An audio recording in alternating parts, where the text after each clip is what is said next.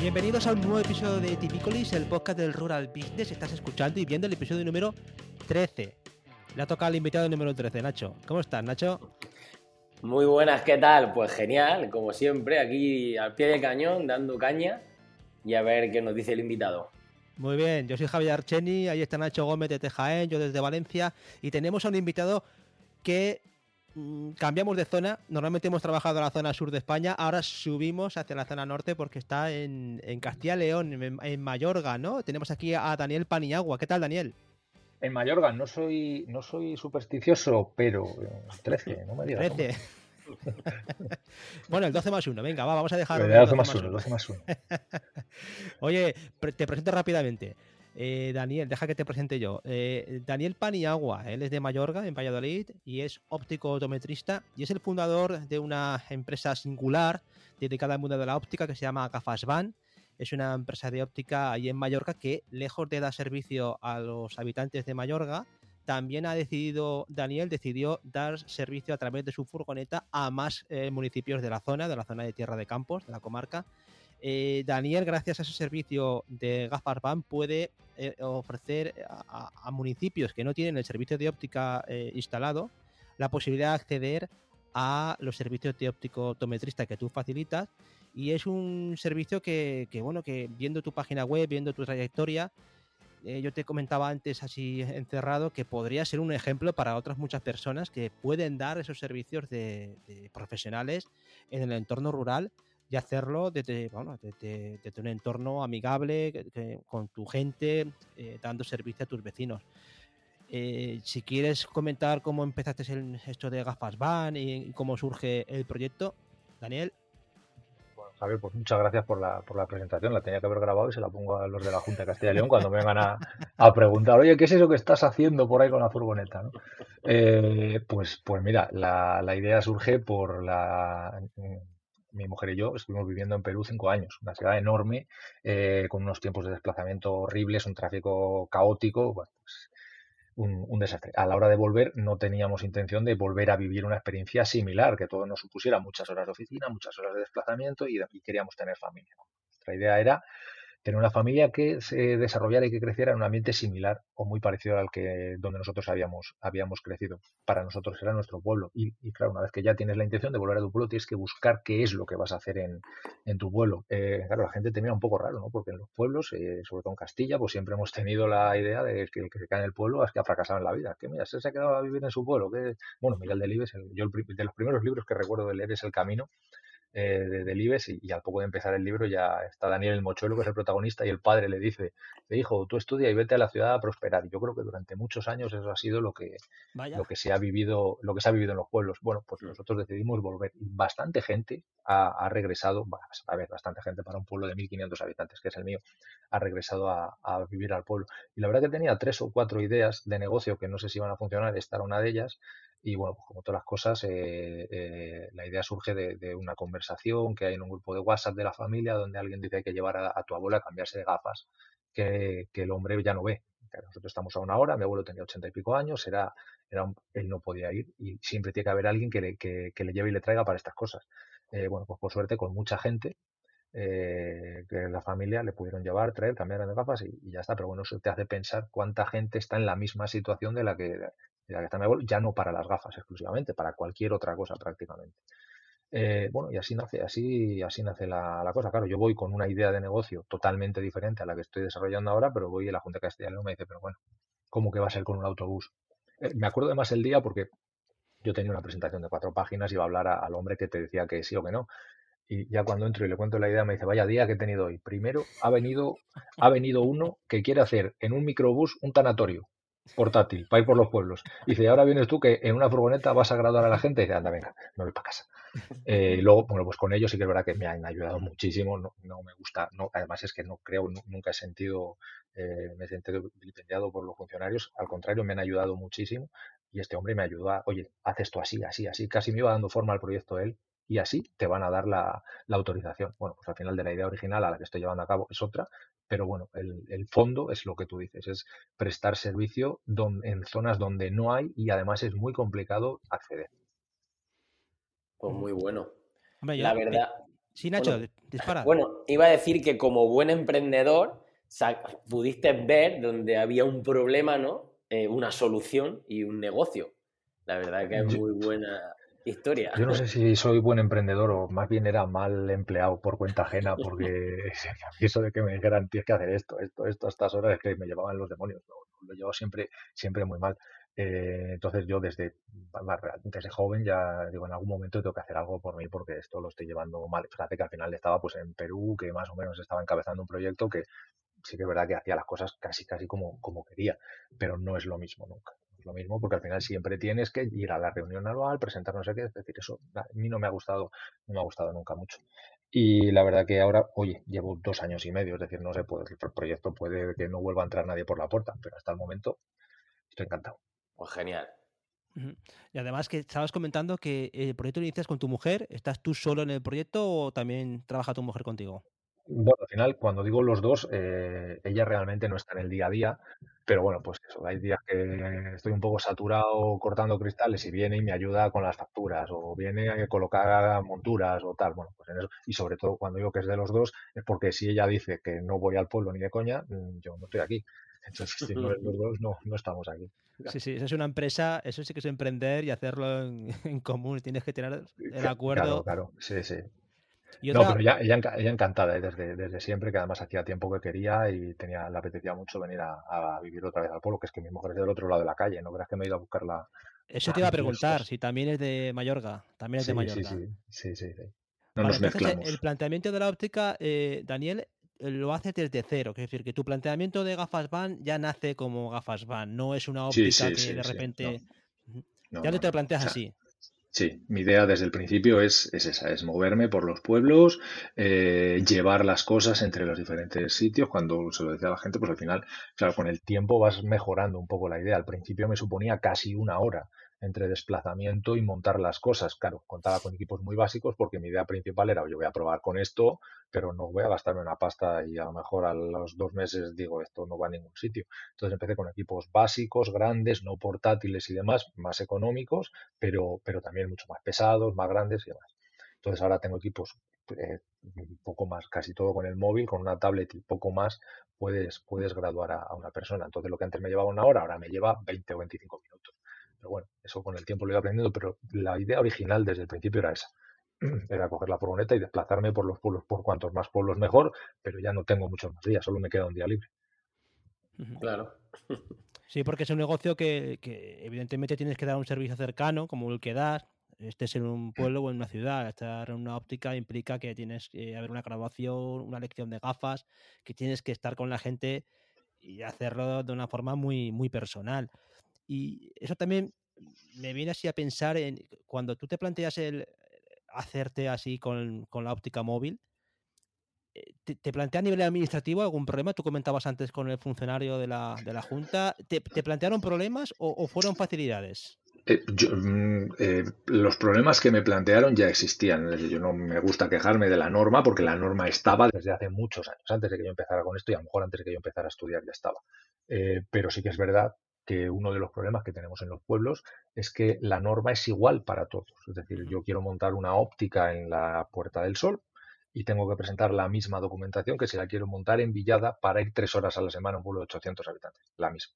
Es decir, la norma ya está. Igual en algún momento hay que, hay que flexibilizar esas cosas para que, para que a mí no me molesta en exceso la burocracia y presentar papeles. Creo que todo tiene que tener un poco de control. Pero es verdad que a lo mejor hay mucha gente que le echa para atrás. Es decir, oye, que es que yo habré presentado, no exagero, más de 150 expedientes, o sea, registros en la Junta de Castilla y León para sacar los permisos de los cinco locales a, a los, a los que voy. Pero bueno, esa norma ya estaba. Yo al principio me idea era hacerlo en un camión, un camión pequeño más o menos, que me permitiera ir por todos los pueblos, realmente por todos, porque al final eh, yo vendo que es un servicio móvil, pero no es tan móvil. Yo me muevo con la furgoneta, voy a un sitio eh, y el del pueblo de 5 kilómetros, si no puede desplazarse, ese no va a venir ni a la mía ni a ninguna otra.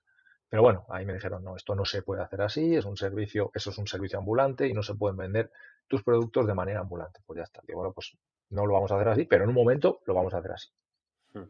Claro, esa, esa era otra de mis dudas, de que si no eres ambulante, que, ¿cómo estás catalogado en ese sentido? Porque va a, eh. a, cada local de un pueblo, ¿no?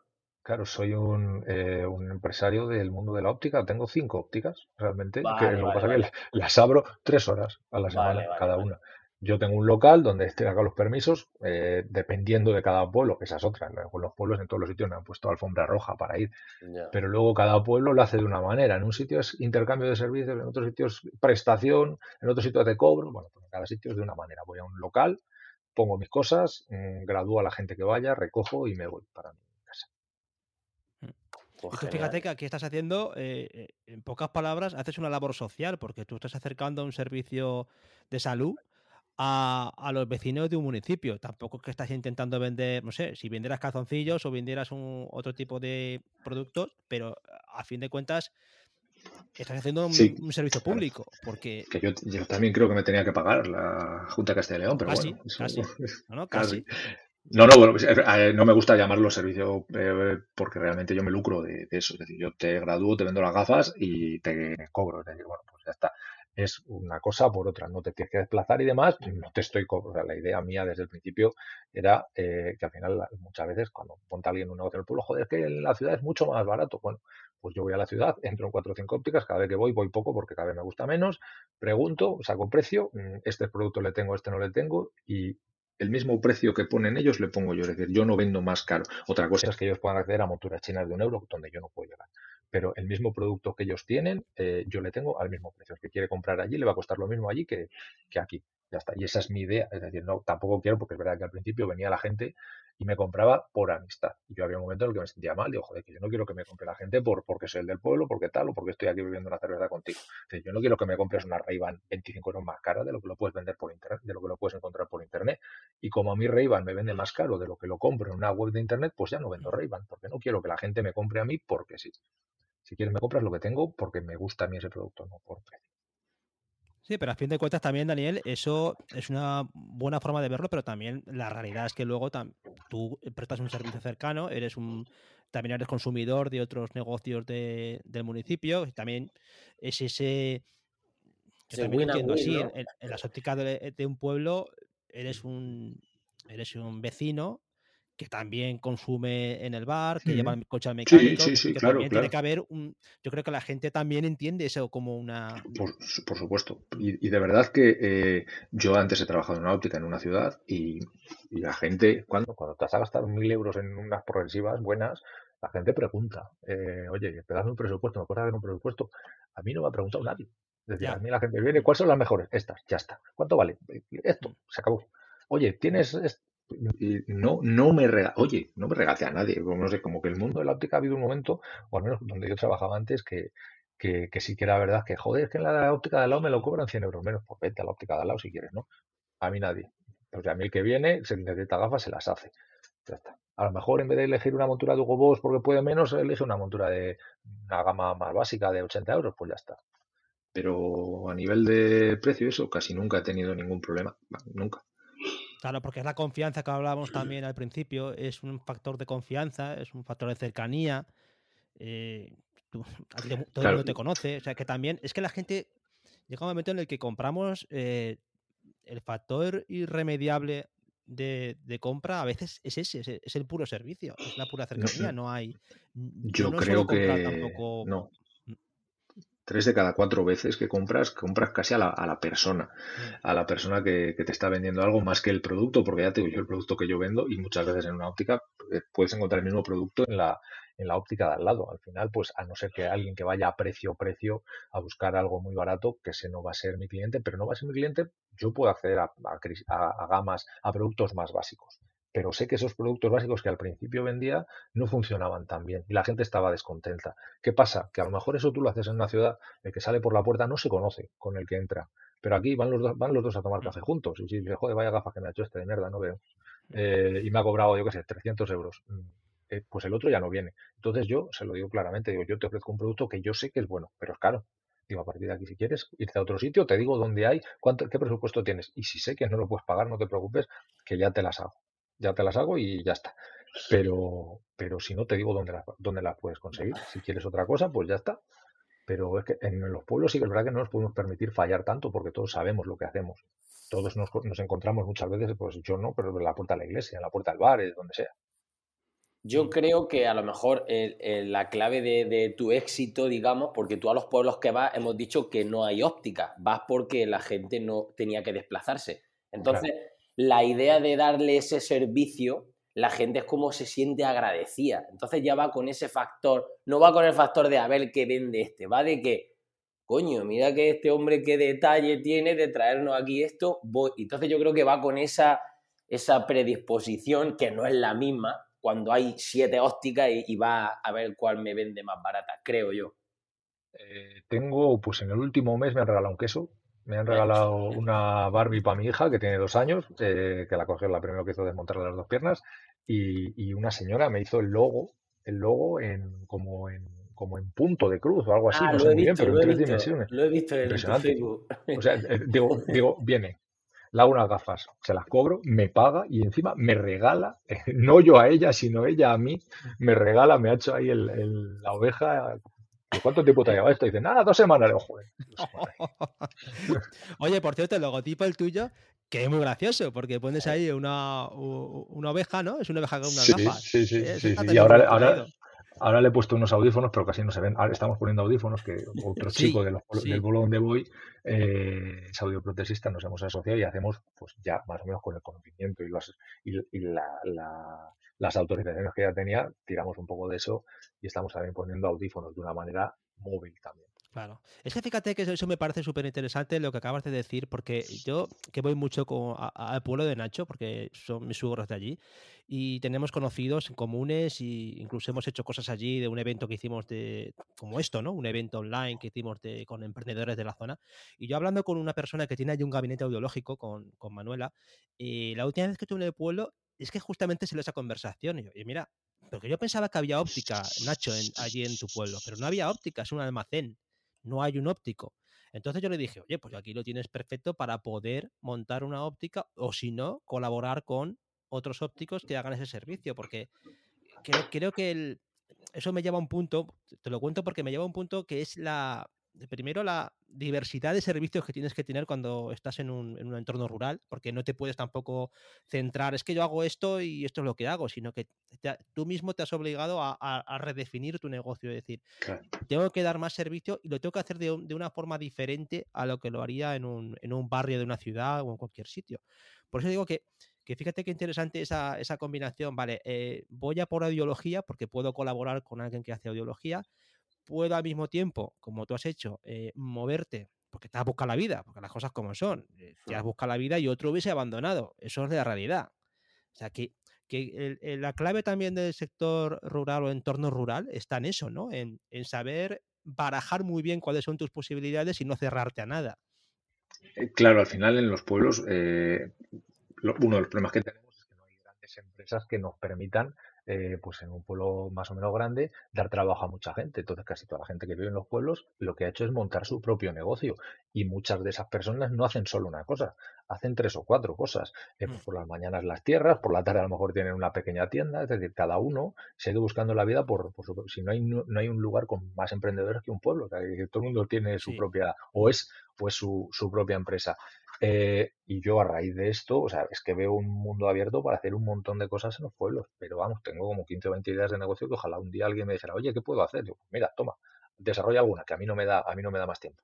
Eh, pero lo que tú dices, es decir, cantidad de servicios que se puede ofrecer a la gente eh, que, por ejemplo, por desgracia, pues a día de hoy cada, cada vez más trámites y más cosas se hacen online y la, hay gente que se queda atrás de eso. Pues montas una oficina tres horas por la mañana y pides citas, eh, sacas vidas laborales, haces un montón de cosas a la gente de, de, los pueblos. Yo lo que estoy haciendo con mis socios es buscar otro local eh, un poco más grande para, además de hacer ya la óptica y los audífonos que hacemos, ampliar servicios y que venga un nutricionista, que venga un psicólogo, que venga un podólogo, porque eso, eso es gente que, que va a cortarse las uñas, que son seis minutos, porque a lo mejor tiene diabetes o cualquier cosa, a, una hora de aquí. O sea, para seis minutos de servicio se gastan 40 horas de coche, 40 euros de gasolina y dos horas de coche. Claro. Sí, sí, no. Yo creo que has tocado una beta, ¿eh, Nacho? Y creo que se junta ahí un poco tres factores, digamos, para que te vaya bien. Es que uno, que ya te lo he dicho, es solucionar un problema. Otro, que, es una realidad, la de que nadie es profeta en su tierra. Cuando viene a otro pueblo es como que la gente, porque a mí me pasa, yo es que reparto pan y me pasa. Ah, claro, Por eso sé de lo que hablo. Es como que el panadero del pueblo de al lado, cuanto más lejos sea, mejor. y, luego, y luego una tercera que, es muy buena, yo creo que es ahí cuando se hace la magia del cliente y el, y el, en este caso tú, es que creas buen rollo. Es cuando estás haciendo las cosas con buena fe y te hace ese buen rollo con la gente. Mm. Eso yo creo que son los tres factores que te hacen pues que, que hagas lo que te dé la gana y que te va a ir bien seguro. Eh, es fundamental. Al final, lo que tú dices es que cuando me dices, joder, qué cosa, no sé, ha inventado una. Digo, no he inventado nada. Lo que hago yo, lo que ha hecho toda la, en los pueblos, lo que se ha hecho toda la vida. El panadero va por los pueblos a las 10 de la mañana hasta el del pan. El carnicero, el martes está el carnicero a las 11 de la mañana, toda la gente en la, en la plaza esperando a que venga el carnicero. Pues el de las gafas, el miércoles a las 10 está también. Pues ya está. Eh, y al final creo que dentro de toda la tecnología, todos lo que, los conocimientos que puedas tener del mundo muy técnicos de la óptica y demás, eh, para tener un negocio en un pueblo, lo que tienes que tener es una predisposición muy grande para entender que la gente muchas veces va a venir a contarte cosas eh, que a lo mejor a ti no te interesan, pero tienes que escuchar de una manera activa y preocuparte por los problemas de los que son tus vecinos. Y, es así, hay veces que a mí vender unas gafas me supone hora y media porque gradúas, no sé qué, ya han elegido las gafas 25 minutos y el resto del tiempo es hablando de otras cosas. Pero yo me, tomo ese tiempo como tiempo, pues hay veces que, pues quizá lo que me han dicho me lo han contado hace un mes, no me interesa. Pero otras muchas veces sí que aprendes cosas. Y oye, que igual ese señor está diciéndote, pues es que además de las gafas, joder, esto, es que odio tener que ir a hacer no sé qué. Digo, pues mira, otra idea que me ha apuntado de otra cosa que otra persona no quiere hacer. Igual hay otro que sí que lo quiere hacer. Bueno. Bueno, eh, eh, es un, es un básico, ¿no? El saber escuchar es la mejor forma de vender. Es como que te lo dice, el cliente te lo dice lo que quiere comprar. Es que yo no sé, yo no sé vender. Yo empecé vendiendo camiones frigoríficos y es que era malísimo. entonces, como no, como no sabía vender, pues yo tengo que escuchar a la gente. Y oye, a raíz de eso, digo, en vez de hablar yo, que no, no estoy diciendo nada, a este señor que no le está interesando lo que digo, que me diga él a mí. Y me sentaba y escuchaba y al rato me decía, bueno, ¿qué? ¿Un camión? Vale, pues un camión, ya está. Pero es que ese, es el ese es el problema de muchos vendedores, que se lían a hablar, a hablar, porque yo, porque yo, mi producto, mi producto, y la, y la persona no quiere eso, quiere que la escuche, y entonces tú ahí es donde ves dónde puede, qué le puede ir mejor. Es lo mejor. Es la cosa, sí, que no tiene mucho, no tiene mucho misterio. Lo que sí que a mí me preocupaba un poco cuando empezamos con el tema del audio, porque yo después de analizar cuál podía ser el éxito de, mi negocio, me daba cuenta que no eran los productos que puede hacer cualquiera, no era la tecnología, quizá era la, zona en la que estaba, pero también yo creo que era eso, es tener la empatía suficiente, el tiempo suficiente para dedicar a cada persona. Yo tengo que encontrar a alguien que aunque no tenga mucha idea de técnica del negocio, ya la, ya la tecnología de día a día lo va a compensar, pero que sí que tenga el tiempo y las ganas de sentarse con alguien a tomar un café, a lo mejor, mientras le hace la audiometría. Tienes esas ganas y quieres hacer eso, sí, vas a vender lo que quieras. Eh, ¿Quieres eh, vender y dedicarte a otra cosa? Pues entonces, pues, pues es a base de tomar café y cerveza con, con las personas, digo, este es el perfil ideal.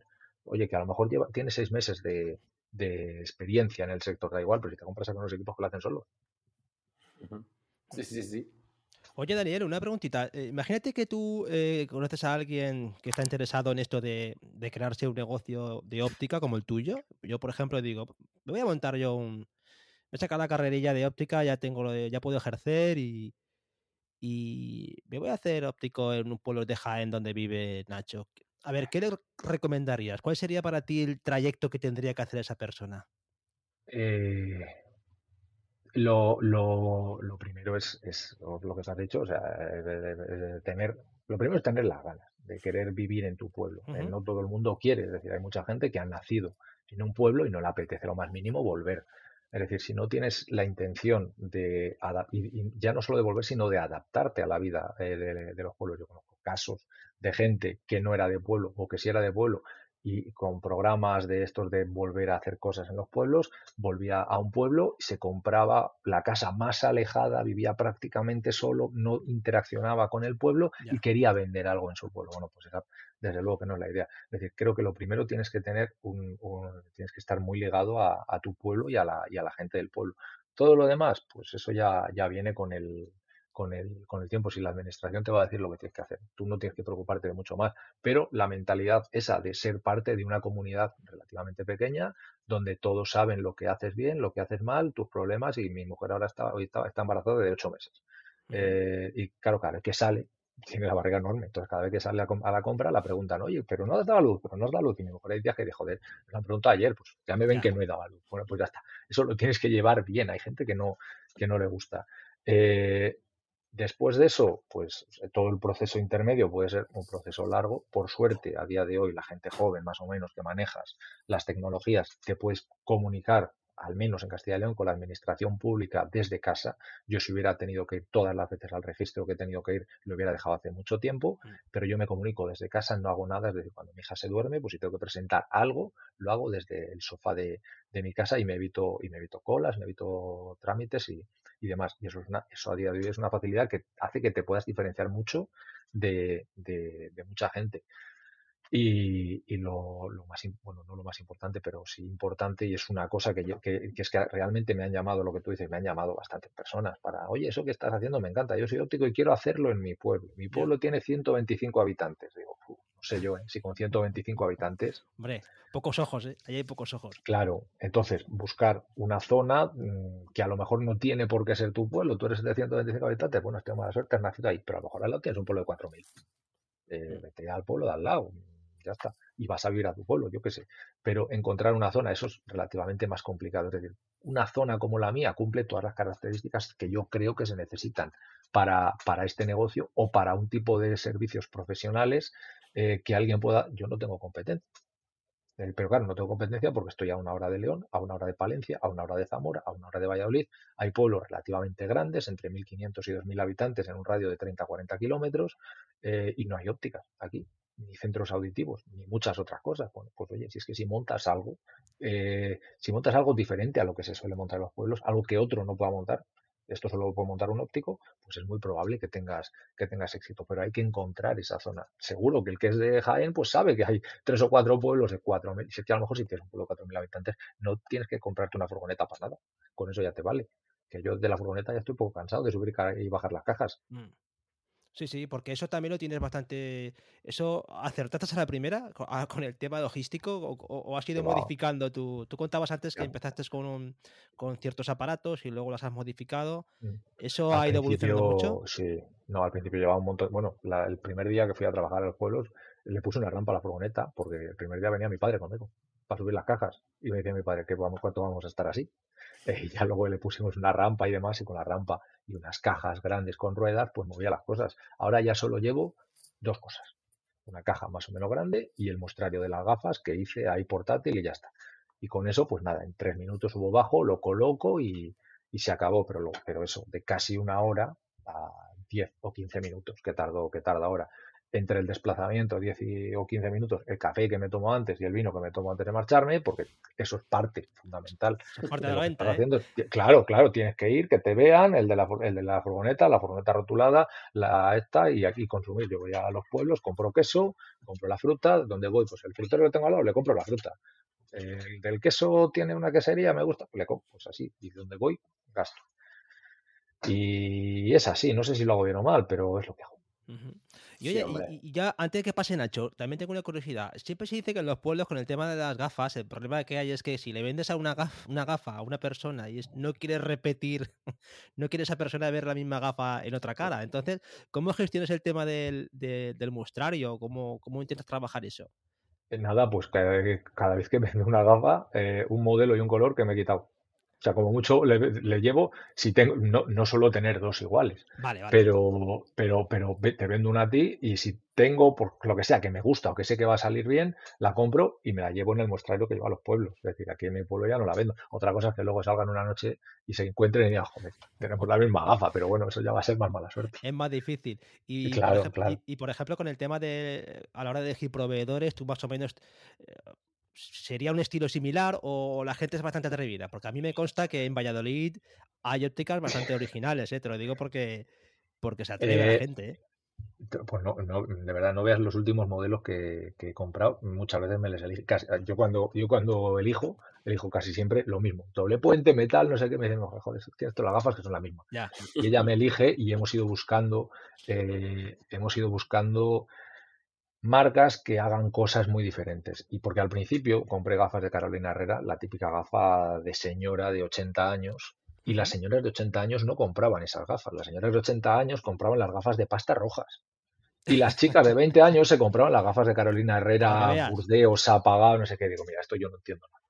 Así que tengo, una, tengo unas gafas que mm, complicadas, pero que realmente luego se venden. Y luego a nivel de proveedores, al principio empecé con lo que conocía y ahora lo que estoy haciendo es, ah, lo que estoy haciendo no, lo que he hecho es variar a proveedores locales, cuando digo locales digo de España, porque al final locales aquí no hay nada, pero bueno, el, mi proveedor de cristales es el único fabricante español que fabrica y diseña en España, gafas pues intento un, un, un fabricante, un diseñador de Barcelona, uno de Valencia, pues lo máximo posible dentro de, lo que hay del, territorio nacional, porque al final creo que también es una forma de decir la gente me compra a mí porque estoy aquí, yo compro aquí porque también soy, soy aquí un poco por colaborar, no se colabora mucho poco, pero que luego muchas veces alguna de, fabricado no sé dónde, no, fabricado en China, bueno, ya está, pues algunas sí, las fabrican fuera, pues pero bueno, que por lo menos el diseño y demás, pues lo hacen aquí, pues algo se quedará, yo no sé. Nacho, no, bueno, estaba mirando su perfil de Facebook y veo que tienes como bastantes productos, que la verdad que muy aerodinámico. Está, abandonado, ¿eh? Está ah, abandonado la tienda online porque empecé, empecé a hacerla. Yo pensé que la tienda online me ponía, digo, ahora cuando acabo de hablar con vosotros me pongo y hago la tienda online en, media hora.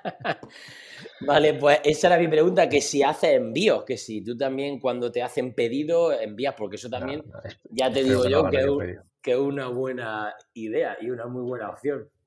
Es el, eh, el, proyecto que tengo para este año es, acabar la tienda online, muy centrado en un nicho concreto, un producto pequeño, eh, gafas muy técnicas para hacer deporte. Yo hago mucho deporte, hago muchísima bicicleta eh, y uso gafas. Digo, pues gente como yo estará en esta situación y a lo mejor tener dos o tres modelos de bici, dos o tres modelos de cazar, de cazar no de tiro, dos o tres modelos de correr y cosas así eh, que se puedan graduar, porque al final yo no puedo competir con Deport Village, que claro. de 11.000 gafas de Oakley, pero a lo mejor graduadas no las venden. Entonces ahí pues son modelos muy concretos, bastante estándar, donde alguien entre en la web, lo compre y ya, y ya está. Pero lo que te digo es que yo pensé que era mucho más sencillo hacer una tienda online, madre mía. Bueno, aquí a lo mejor te podemos echar una mano. Aquí Javier lo mismo te puede echar una mano. Si, yo, tenía, tenía, o sea, subía las fotos, una así, otra así, otra no sé qué, fondo negro, una para la otra para la otra. Por ahí he pasado yo hace, hace años. no, pero está bien eh, traído eso que comentabas de, especializarte en un, en un tipo de, de, producto, que vas un poco también al, al, graduado especializado, porque es verdad que eh, lamentablemente el sector óptica ha estado muy, muy mal en el mundo de Internet porque se ha, se ha llevado todo a montura barata, el gran descuento y queda ese hueco para el graduado y que sea en el aspecto deportivo. Yo conozco casos de gente que lo ha hecho aquí en Valencia y ha encontrado un nicho muy bueno. ¿eh? Ha encontrado, y de hecho vende a, muchas partes de España con la idea esa de vender en, en graduado de deporte. Porque el deporte es un sector que como está siempre en alza, y cada vez hay más gente interesada en hacerse una buena gafa deportiva. Y ya te digo que yo conozco casos de, bueno, gente que ha tirado por ahí y no la ha ido mal. ¿Sabes? que... al final, si ya tienes un producto definido y. Pero bueno, que tener una tienda que sea amigable, que sea fácil y demás, no es tan fácil. Mm. A mí me parece un buen nicho, ¿eh? cuanto más específico, encima si te gusta, porque es lo que decimos, si te gusta algo, es como va a hacerlo bien. Entonces tú mismo, si tienes un perfil, o no sé si te quedará mucho tiempo para tener un perfil para ti, incluso puedes hacer tú mismo de modelo o puedes decir, pues mira qué gafas llevo para esto y tal. Y eso hace mucho. Eso lo hace, el, de, aquí de Valencia, ¿eh? eso lo hace él. Yo, yo alguna vez, pues cuando empecé con esta idea, sí que me, ponía, porque además como soy guapete y tal, joder. Eh, hay que aprovecharlo, hay que aprovecharlo. claro, me, ponía y, Pero, o sea, el problema no es el producto en sí, que luego he ido probando casi todo lo que quiero vender, eh, lo he ido probando. El problema es acabar con la, con la tienda online. en teoría, gracias al kit digital, alguien va a acabarla. No tengo muy claro cómo va a funcionar el kit digital porque creo que hay mucha más demanda que oferta. Entonces, esa es otra. Bueno, pero aquí estuvimos hablando del tema del kit digital y es posible que en situaciones en las que uno parte de cero, pues le dé un empujón, las cosas como son. Si tú tienes un, eh, aquí lo hemos comentado en, en, un episodio, si tú tienes una necesidad que ya tienes algo ya hecho y quieres escalar al siguiente nivel, ahí veo yo más dificultades. Pero si no tienes nada, entre, entre no tener nada y tener algo, pues es un empujón, aunque sea simplemente con lo básico. Por eso, eh, eh, para, para, esas necesidades sí que veo que el kit digital puede funcionar bien. Para otras, yo reconozco que se queda mm, complicado. Complicado porque porque va, aquí hablábamos antes de, la cercanía, del conocimiento del cliente, del sector, y eso, si no lo tienes en muchos sectores, eh, es fácil que te hagan algo que no va a funcionar, ¿sabes? Sí, al final imagino que lo que tú dices, si alguien, no sé, alguien que tiene una peluquería, eh, pues entre no tener nada y tener una página web que te hagan, que tengas una, maqueta estándar y hagas 15 en una tarde, pues, pues algo es, pero igual no es lo ideal. Pero bueno, que si el kit digital no te lo soluciona, aquí está Javier, que, te puede pasar presupuesto y te lo hace de putísima madre. Vale, vale. Oye, y, Daniel, entre esta gente que te ha contactado, eso me ha parecido interesante. Te ha contactado gente para, interesarse por tu modelo de, negocio. ¿Ha surgido algo? ¿Alguien ha hecho, se ha arrancado con algo? Que yo sepa, no. Eh, sí que es verdad que ha habido gente con la que he tenido más contacto y otras que simplemente me han escrito un mail, me han preguntado, oye, ¿cómo haces esto? Otros que a lo mejor me han llamado y me han escrito simplemente por saber, oye, no estarás haciendo algo ilegal y te voy a denunciar. Eh, ya está. Pero, pero yo de los que sepa, eh, no. Una chica de la provincia de, de Palencia que empezó a hacer algo parecido, pero yo creo que no captó bien la idea que la dije y ponía que ella graduaba en domicilio y la tuvieron que llamar desde el colegio de ópticos para decirle, oye, esto que estás haciendo es ilegal. Eh, pero creo que sí que a raíz de hablar conmigo, no de esto, un chico estaba montando, yo participé, primero participé en Hola Pueblo, que era una, eh, cogían ideas de, de, emprendedores de toda España y las desarrollaban, debían desarrollarla y luego participé como mentor de un chico que estaba haciendo una clínica dental también móvil en una furgoneta. Él no tenía el problema que tenía yo y él podía hacerlo en una furgoneta. Y, él ya lo tenía bastante encauzado. Y después algún otro servicio que, se está haciendo eh, móvil, que a lo mejor no tenía ni idea de, hacerlo móvil, no es específicamente la óptica, pero oye, este, este servicio que a lo mejor le puedo sacar de, mi local y hacerlo en una furgoneta, en un camión o donde sea. Pero el problema de la óptica es que hay pocos ópticos a día de hoy, no hay, no hay, o sea, todos tienen trabajo, que acaba la carrera ya tiene trabajo, además tienen buenos sueldos, entonces que un chico joven de 22 o 23 años que va a tener un sueldo mm, relativamente alto, un trabajo cómodo, complicado que vaya a cargar cajas a su pueblo con la incertidumbre y la inversión inicial que, tienes que hacer. Pero bueno, estamos, estoy también ahí eh, con un proyecto de, franquicia que quizá en un futuro pues, pues pueda sacarlo de un cajón que el problema no es el proyecto de franquicia en sí, que imagino que, la consultora tenga un modelo y te lo plasme y ya está. Y es para todos prácticamente igual. El problema es encontrar a la gente que quiera llevarlo a cabo. Por eso me echa un poco para atrás pagar el proyecto y luego no encontrar a nadie. Es decir, pues claro, me van a decir, es que si no, no vamos a buscarte a ti la gente y luego que no nos paguen. Bueno, ahí andamos. Ese es el mm. tema, el querer trabajar. Precisamente. No, bueno, no creo que sea, ya, no, no, creo que sea tanto problema de querer trabajar. Yo imagino que todo el mundo quiera trabajar, pero entre si tienes un trabajo más o menos fijo, estable, con un buen sueldo, eh, meterte en un fregado así de una inversión relativamente alta, en un sitio que a lo mejor no conoces tan bien, no lo sé. Oye, ojalá, ¿eh? porque al final yo soy un enamorado de los pueblos y ojalá todos los pueblos tengan no los mismos servicios, eso es imposible, pero muchos de los que hay en las, en las ciudades. Mm.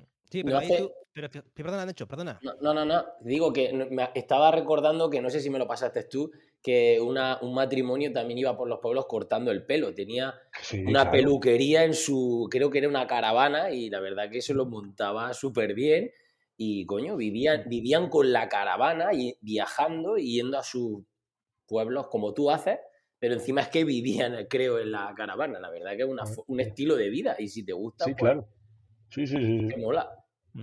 Ahí lo único que podría haber una adaptación, porque siempre que estamos hablando de, la España vaciada, de todo este problema del envejecimiento de la población rural, de la falta de personas, entonces también podríamos empezar a pensar en que hay que adaptar la realidad e, económica de esos sitios a las administrativas. Es que no sé si se adapta lo mismo poner una óptica en una calle, en un, municipio de 100.000 habitantes que ponerlo en uno de 1.500 en algún, en algún lado habrá que poner un baremo, porque si no, es que ponemos nosotros mismos las barreras eh, administrativas para evitar que la gente eh, entre a un sector en el que hay demanda. Claro, y pues por ejemplo, eh, yo no, no, diagnostico, un óptico no puede diagnosticar, no puede curar, pero tengo aparatos que me permiten ver si tienes heridas en los ojos, si tienes cataratas, si tienes muchas cosas. Viene un tío a graduarse, joder, tienes cataratas, al médico. Pues ese tío a lo mejor tiene un problema que le he resuelto o le van a resolver gracias a mí, que de otra manera igual decía, joder, ¿qué, es lo que me está pasando? ¿Qué es lo que me está pasando? El otro día una chica de 11 años tenía una catarata congénita, no sabía por qué no veía, pues oye, la pongo en la máquina y la máquina ya te lo dice, es que te cataratas, bueno, pues al hospital, operan en Madrid, ya está. Eh, pues así eh, estás, estás ofreciendo un servicio que, no hay, claro. Claro, pues es que mm. es que súper. Vamos, que a mí me parece genial, ya te digo. Por eso, por eso va la gente con ese. Vamos, que es un servicio que necesita, es que es necesario. Mm. Mm. De todas formas, también, Daniel, eh, eh, tampoco podemos estar hablando exclusivamente. Tú hablabas antes del proyecto este de las personas que no se habían decidido o, no.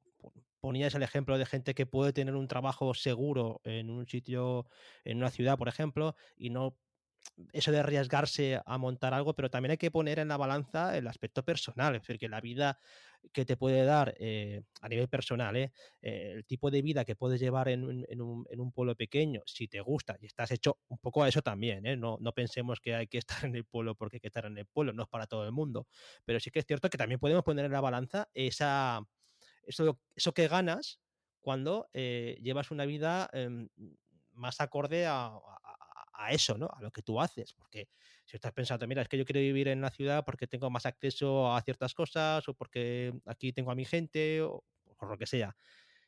También hay una vida eh, rural o una vida en los pueblos que también es rica en otras cosas. Em, lo comentábamos antes, en conexiones personales, eh, tienes más tiempo, tienes acceso a, una calidad de vida que mucha gente no conoce o no tiene acceso tampoco a eso. Con lo que podremos pensar también ahí en eso, ¿eh?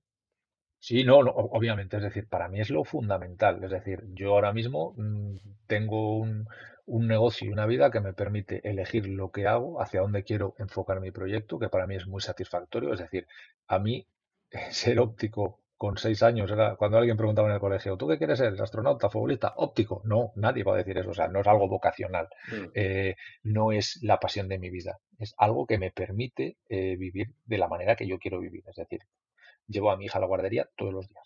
Me levanto, hago deporte, desayunamos la familia junto, cojo a la niña, la llevo a la guardia, un minuto, otro minuto en la tienda. Estoy en la tienda, salgo a tomar un café con mis amigos de toda la vida, tomamos un café, tomamos un vino, como, me echo la siesta, todos juntos. Ahora porque estoy hablando con vosotros, si no, estaba ya en el, parque, no, porque ya, porque ya es de noche, pero si no, en verano a las 6 de la tarde estoy todas las tardes en la piscina.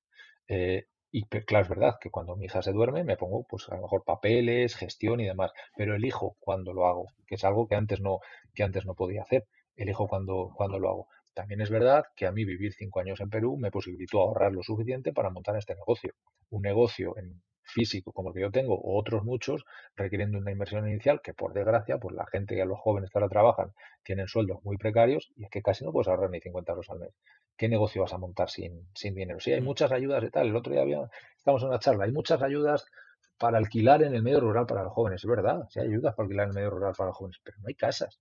¿Para qué o sea, ¿qué, es, ¿qué frustración más grande puede haber que una persona quiera volver a su pueblo, le vayan a pagar la mitad de lo que va a pagar de alquiler pero no haya casas donde vivir. O sea, hay muchas ayudas, pero tú tienes que empezar por algo, tienes que tener algo.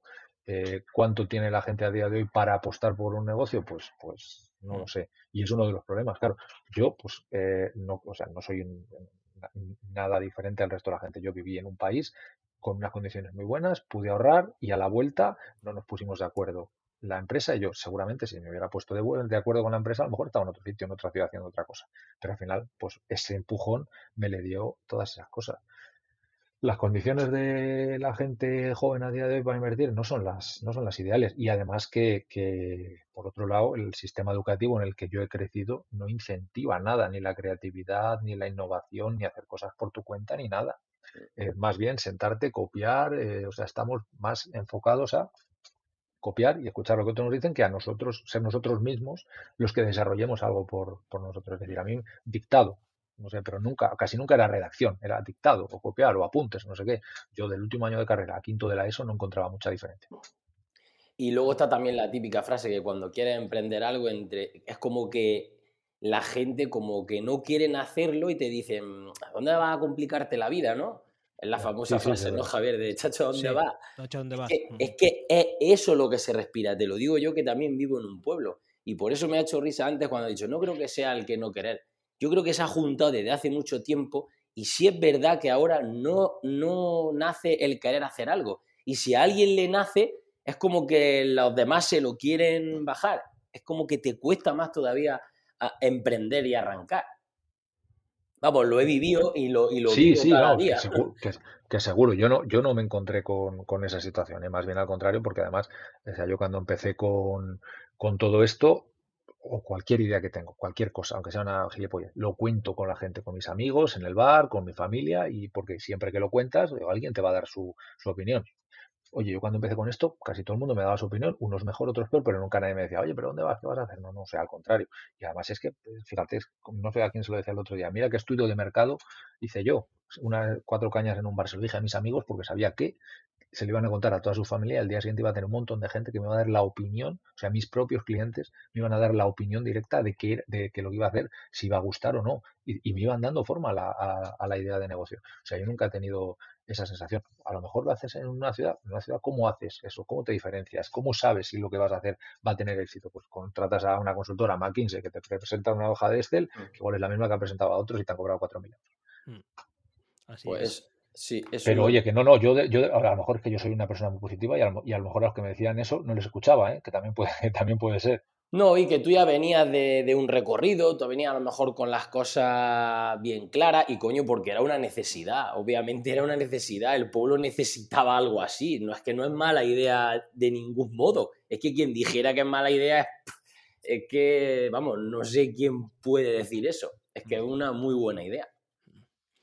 Ya Daniel, alguna así, alguna cosa que te haya sorprendido mucho durante este tiempo, eh, desde que has montado Gafas Van, alguna cosa que no te esperabas, alguna anécdota, alguna situación que nunca te hubieras eh, planteado, con algún vecino, con no sé, con eh, o sea, que no me, la furgoneta. No, no, que no, que no me he tenido experiencias malas, pero es que son muy pocas, ¿eh? Son, no, buenas o malas, ¿eh? Yo no, tampoco te No, o sea, buenas, buenas, buenas son casi todas, ¿eh? O sea, como te digo, pues eso, que me hacen regalos, cosas, pues eh, a la señora que me trajo un queso, me trajo un queso de dos kilos, un queso de dos kilos de leche de oveja, eso vale cuarenta y pico euros. Mm. Le rompí a la señora una gafa montándosela, la hice una gafa nueva, digo, pues me ha costado más el queso que las gafas, pero bueno, todos contentos. Ella gafas nuevas y yo un queso cojonudo. Eh, pero bueno, pues oye, de vez en cuando, lo que más me ha sorprendido es precisamente eso. No, te hablaba de cosas malas por, por, por, anécdotas malas, sino porque tengo muy pocas que contar. Es decir, yo creo que tengo dos cosas que, contar que me han pasado en dos años y medio. Nunca he tenido problemas con nadie, nunca he discutido, porque al final es, oye, lo quieres, lo quieres bien, no lo quieres, pues, pues, pues ya está. Nunca he tenido problemas con nadie en el, en el pueblo, en ningún pueblo de los que voy, porque al final en el mío es más complicado. Yo he nacido aquí, he estado aquí hasta que tenía 14 años, los fines de semana cuando estaba en la facultad venía, cuando estaba viviendo en Perú y tenía 15 días veníamos al pueblo, que mi mujer me decía, joder, en la vida vamos a tener vacaciones porque cada 15 días que tenemos nos vamos al pueblo, entonces nunca es como, es como que nunca vamos a ver la playa, pero bueno. Eh, eh, pero las cosas malas que me han pasado es que son muy pocas. Entonces eso es lo que más, lo que más me ha sorprendido, porque al final tienes un negocio cara al público eh, y muchas veces, pues eso, siempre hay malas experiencias que cuenta la gente cara al público. Imagino que las haya. Pero imagino que las haya sobre todo en, en unos ambientes donde unos y otros no, no se conocen. Aquí es todo mucho más cercano y si hay algún problema se resuelve hablando, hablando y ya está. Pero bueno, sí que, oye, que quiero unas lentillas de colores para carnaval ¿Cuánto vale? Pues la vida las vendo porque me parece que para disfrazarte vas a la tienda de disfraces y ya está. Pero bueno, las busco. 30 euros, o lo que fuera, no me acuerdo cuánto era. ¿Qué caras? Las he visto mucho más baratas en internet. Vale, comprarlas en internet. A no, a la semana. Oye, me compro las lentillas en internet, pero es que no me las sé poner, no me las pondrás tú. Digo, hombre, digo, pues no te las voy a poner, pero no porque no quiera, que te las ponía encantado, pero porque no sé dónde las has comprado ni qué es. Imagínate que te pasa algo. Ya que venga, marcha, marcha, marcha. Oye, Daniel, ya, para, ya para finalizar, es una, me gustaría rescatar una pregunta que aquí hemos hecho muchas veces en, el podcast y es el ¿qué ventas tu zona? Tú que eres de allí de Tierra de Campos, nos gustaría que nos contaras algo, algo que ver, algo que descubrir.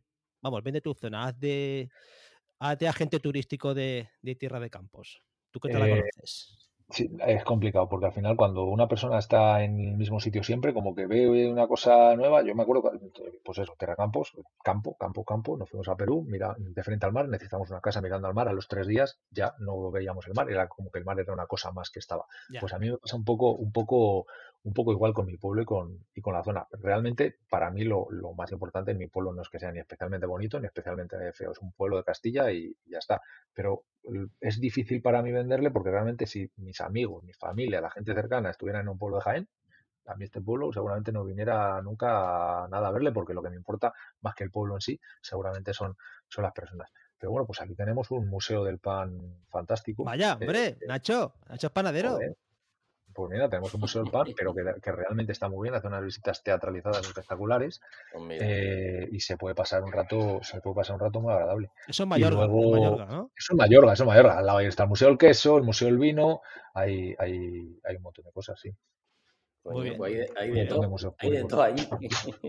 Eh, bueno, pues mira, es que el otro día en el Museo del Pan, el sábado por la mañana, que es como una hora rara, a las 12 de la mañana, había en el Museo del Pan un concierto de gospel. Como que era todo, todo muy raro, ¿no? Eh, o sea, nunca había escuchado tantas veces decir Jesus. Bueno, pues, pues impresionante, el concierto estuvo fantástico, pero que estaba lleno hasta arriba porque el sitio está muy bien. Y joder, pero que me, chocaba eso, un museo del pan, gospel en un pueblo aquí de Castilla a las 12 de la mañana un sábado, que daban ganas de pedirte una copa. Hombre, ya se sabe que el pan y el vino es muy de misa. Sí, no, y se, hacen capas, se hacen monólogos y bueno, pues pues es un sitio que, está bien. Pero bueno, que al final, ¿qué es lo que a otra gente le llama mucho la atención cuando viene, ¿no? Mirar, pues a lo mejor en primavera, cuando los campos están floreciendo, están verdes, y ver cómo se ondea, el, eh, como que hace olas, ¿no? Y demás, pues eso a la gente que no es de aquí o que no lo ve tanto, pues le llama mucho la atención, igual que a nosotros cuando vamos a Cantabria y vemos el mar, ¡ah! el mar. Hmm. Sí. Esa es la cosa. Sí, bueno, también es verdad que tú si haces deporte, imagino que también tendrás tus sitios para tus rutas para ¿O cómo está la cosa? Sí, el problema de aquí es que yo hago mucha bici y aquí siempre sopla el aire, entonces vayas para donde vayas estás jodido. Pero bueno, y, claro, es que sales el otro día, el sábado salía a menos 5. Y si no te adaptas eso, eh, en Perú mm, salíamos y solo tenía dos equipaciones. Una, lavaba una, me ponía otra, porque siempre hacía 20 grados, ya está. Pero aquí es que tienes que tener todo el rango térmico desde menos 5 grados eh, hasta 39 tienes que tener todo el tipo de, capas que hay, siempre aire, pero bueno, ya está, es lo que, lo que hay. Cuando podemos aprovechamos y a lo mejor nos vamos un poco a, la montaña, pero bueno, lo normal es salir por aquí y que te dé el aire y ya está. Es genial. Nacho, ¿alguna cosa más que si lo despedimos de aquí al amigo? Una cosa que es que se me ha ocurrido mientras que antes hablaba y se me ha ocurrido porque surgió anoche. Y bueno, como ya sabes, Javier, que ahora me. Yo soy panadero, pero últimamente soy de todo. Es de todo, Nacho, de todo. Eh, estoy con mi proyecto de mm, emprendimiento de acción que básicamente ayuda a los negocios tradicionales a lanzarlo al mundo digital.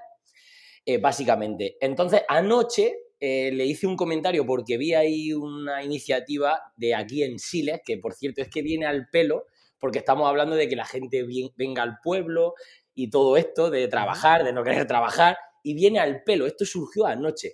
Y me la he buscado rápidamente y es aquí en Siles, la fisioterapia Raquel anoche precisamente puso una publicación que yo hoy he compartido, que busca eh, fisio, que no encuentra en, en, un periodo de un año y medio, han pasado tres fisios.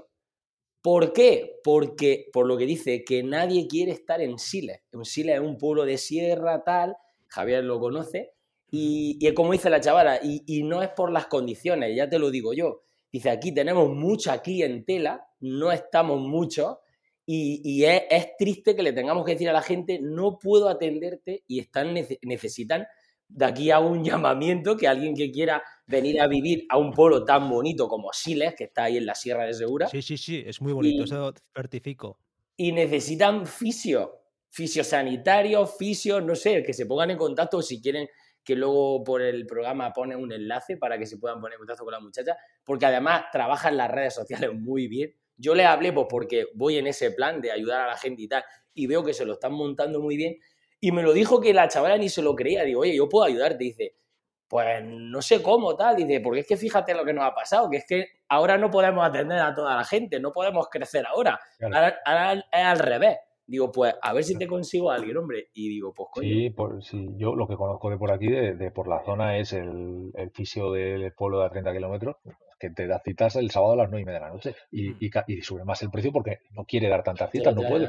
Eh, hay un nutricionista en otro pueblo a 40 kilómetros, oye, quiero que me hagas un plan de adelgazamiento, vente el 15 de marzo, ¿qué dices? Es la seguridad social esto. Es un tío que tiene citas cogidas dos, dos meses, impresionante. Es lo que decimos, las ganas, tío, las ganas. Vamos a ver qué, qué, es lo que falta y vamos a montarlo si es que me gusta, no, por, no porque falte eso y me falte dinero, no, si te gusta, porque es así como tú dices, no tengo problemas. ¿Por qué no ves problemas? Porque ves, porque te gusta y solo ves lo positivo. Yo creo que esa es la clave.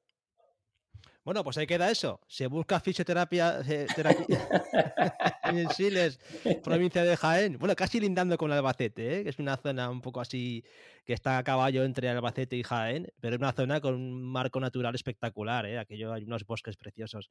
Con lo que, oye, no es un mal sitio. No te van a mandar a. No, no, la verdad no lo parece, no lo parece. Y nada más, Daniel, oye, darte las gracias por este rato. Hemos aprendido un montón de cosas. Nos encanta el proyecto y esperamos que tengas igual o más éxito que el que has tenido durante este tiempo. Muchísimas gracias. Muchísimas gracias a vosotros por llamarme. Y para lo que necesitéis, cuando queráis, me llamáis, me escribís, lo que, lo que sea. Estoy a vuestra disposición. Pues, pues sí. fantástico, Daniel. Muchísimas gracias. Y con esto cerramos, ¿no, chicos? Lo que digáis. aquí cerramos. Ya sabéis que esto lo vamos a colgar en YouTube. Tenemos el canal de YouTube. También tenemos, esto es un formato podcast. También lo colgamos en nuestra página web y se distribuye a través de Spotify y de las plataformas de audio. Yo soy Javier Archeni, mi página web, javierarcheni.com, desarrollo web, programación web, también la página de tipicolis.com y a mi amigo Nacho. Bueno, perdón, ahora las, tus coordenadas, ¿eh? Que no las has dicho. Que las digas tú, Daniel. Eh, Nacho, tus coordenadas. Bueno, yo como he dicho, estoy en todos sitios. Eh, la panadería para almagro.es, ahí hacemos envío a, cualquier parte de, de, Europa ya. Y bueno, también ahora con mi nuevo proyecto más personal, en emprendimiento de acción, que ayudo a eso, a, a negocios tradicionales como mi panadería, la lancé hace unos años al mundo digital, pues ahora ayudo a, otros negocios tradicionales de la zona y estoy súper contento, ya tengo clientes y estoy pues como tengo el logotipo, ¿no? Como un cohete. Cohete. Pues así voy. y Daniel, ya tus coordenadas, que no nos has dicho, perdona. Mi, mi, mujer anda en algo La familia de mi mujer es panadera de toda la vida, es ah. mi suegra la panadería y mi mujer anda mirando a hacer algo, algo así, o para que, claro, intentando levantarse a las 3 de la mañana para hacer pan. Pero bueno, que tiene ahí una idea interesante que yo creo que se puede se puede llevar a cabo. Y mis coordenadas pues son nada, gafasban todos los sitios, eh, daniel.gafasban.com si alguien me quiere escribir porque quiere montar algo parecido a lo mío, y después en Facebook, en Twitter, eh, de donde sea, gafasban, ahí, ahí estoy. Genial. fantástico, Daniel. Oye, muchísimas gracias de nuevo y nada, mucho éxito y estamos en contacto. Bueno, muchas gracias. Muchas gracias a ti. Hasta luego. luego.